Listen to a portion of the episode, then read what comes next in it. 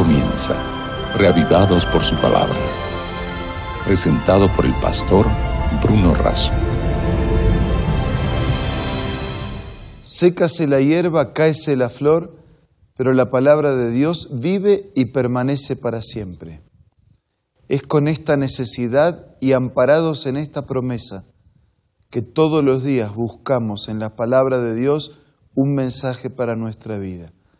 Revivados por su palabra es un espacio diario que nos convoca alrededor de la palabra de Dios, capítulo tras capítulo, día tras día, todos los días. Hoy nos detenemos en el capítulo 14 del libro de Jeremías, pero antes pedimos la bendición de Dios en la oración. Padre nuestro que estás en los cielos, al abrir tu palabra te pedimos que abras nuestra mente y corazón y por favor nos guíes con tu espíritu. Lo pedimos y lo agradecemos en el nombre de Jesús. Amén. En el capítulo 14 del libro de Jeremías, el profeta cuenta de una gran sequía y las consecuencias de la misma y de qué manera también elevó una plegaria especial buscando la intervención de Dios y nos encontramos en el mismo capítulo con la respuesta divina. Comienza el capítulo diciendo, esta es la palabra del Señor que vino a Jeremías con motivo de la sequía. Judá está de luto y sus ciudades desfallecen. Hay lamentos en el país y sube el clamor de Jerusalén. Los nobles mandan por agua a sus siervos y estos van a las cisternas, pero no las encuentran avergonzados y confundidos, vuelven con sus cántaros vacíos y agarrándose la cabeza. Versículo 4. El suelo está agrietado porque no llueve en el país. Avergonzados están los campesinos agarrándose la cabeza. Aún las siervas en el campo abandonas a sus crías por faltas de pastos. Versículo 6 parados sobre las lomas desiertas, con los ojos desfallecientes, los asnos salvajes jadean como chacales porque ya no tienen hierba. Versículo 7. Aunque nuestras iniquidades nos acusan, tú, Señor, actúas en razón de tu nombre. Muchas son nuestras infidelidades, contra ti hemos pecado. Y continúa Jeremías elevando su plegaria de un corazón humillado reconociendo la pecaminosidad del pueblo. Tu esperanza y salvación de Israel en momentos de angustia. ¿Por qué actúas en el país como un peregrino, como un viajero que solo pasa la noche? ¿Por qué te encuentras confundido como un guerrero impotente para salvar? Señor, tú estás en medio de nosotros y se nos llama por tu nombre. No nos abandones. Una oración que comienza reconociendo, aunque nuestras iniquidades nos acusan, tú, Señor, actúas en razón de tu nombre. Sí, muchas son nuestras infidelidades.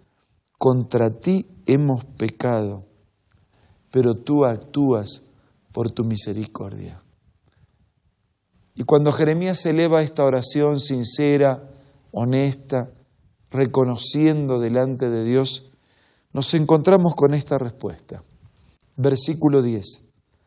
Así dice el Señor acerca de este pueblo.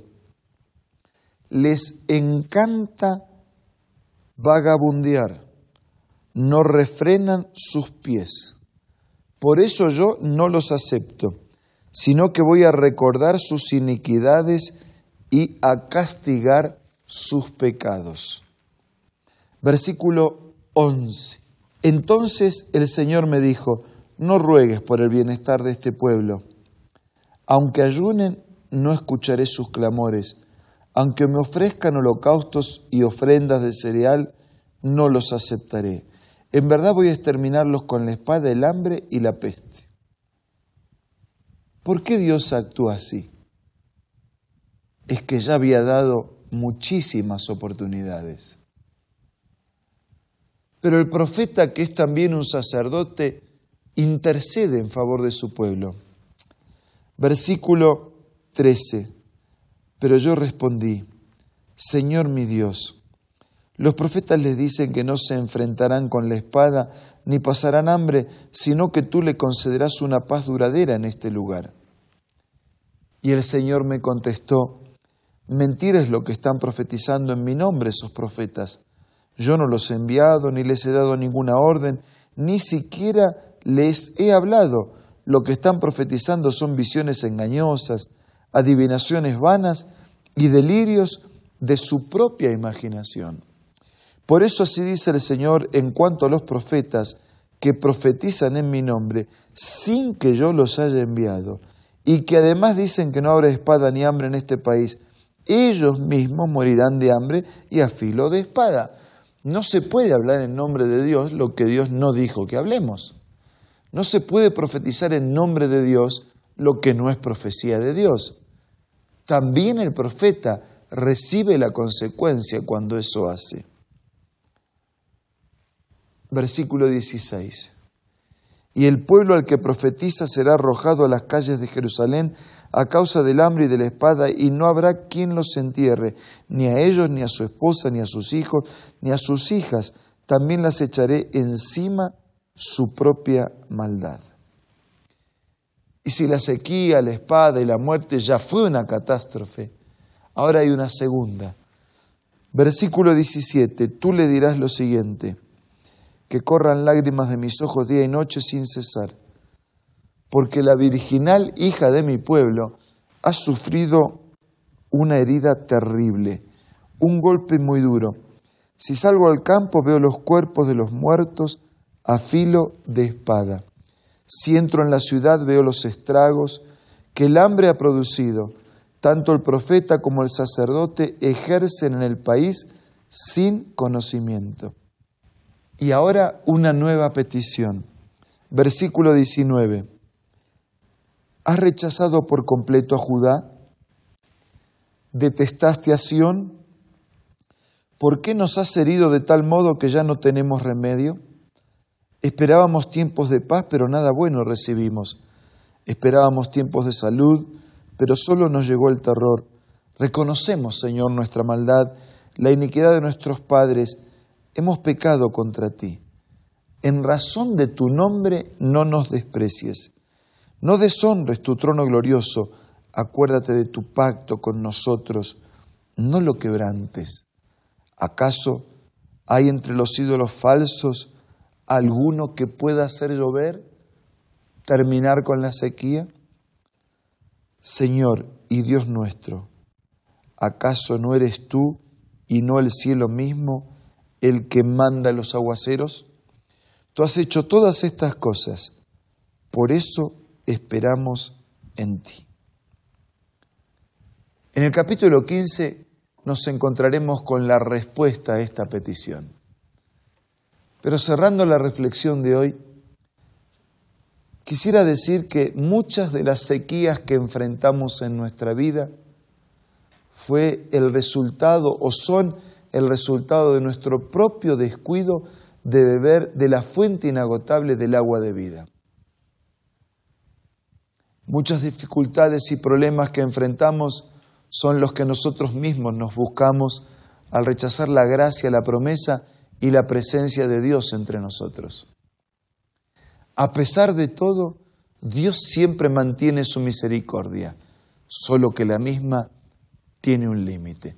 Solo Él sabe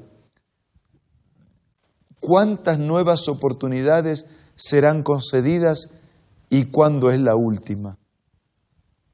Lo ideal es tomar esta oportunidad como la última.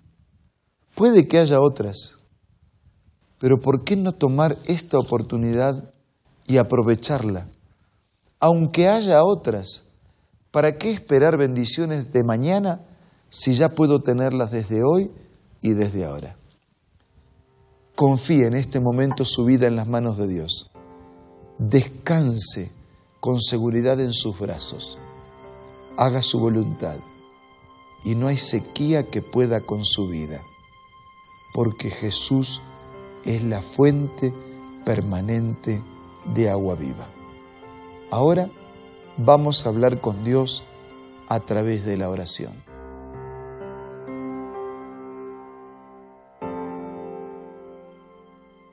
Padre nuestro que estás en los cielos, al repasar estas historias de tu pueblo del pasado, queremos aprender de sus aciertos y también de sus desaciertos. No queremos, como ellos, dejar por alto pasar las oportunidades.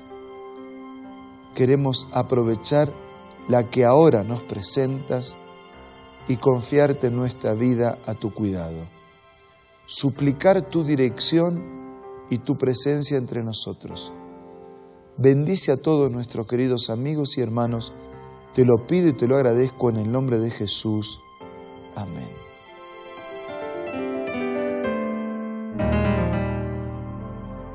Les envío un abrazo, les deseo el mejor de los días y los invito a reencontrarnos mañana para seguir siendo reavivados por su palabra.